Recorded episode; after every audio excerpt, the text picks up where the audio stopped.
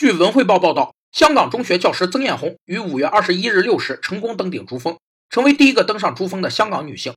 曾艳红经常勉励学生要敢于追梦，更向学生许下要登上珠穆朗玛峰的诺言。于是，在两次登顶失败后，她辞职专心备战，终于在第三次成功登顶。曾艳红克服万难，坚持追求梦想的行动，使她成为了许多香港人的榜样。在一个群体中，好的榜样具有创造力。特别是当榜样包含着自我牺牲成分时，其榜样效应就更为明显。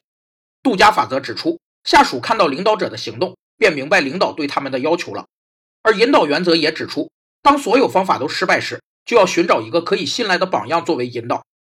这些理论都源于下属对领导者品格特质的认同感，会使其模仿领导者的行为，于是榜样就产生了巨大的力量。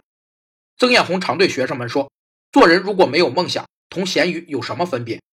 分享给大家，咱们一起共勉。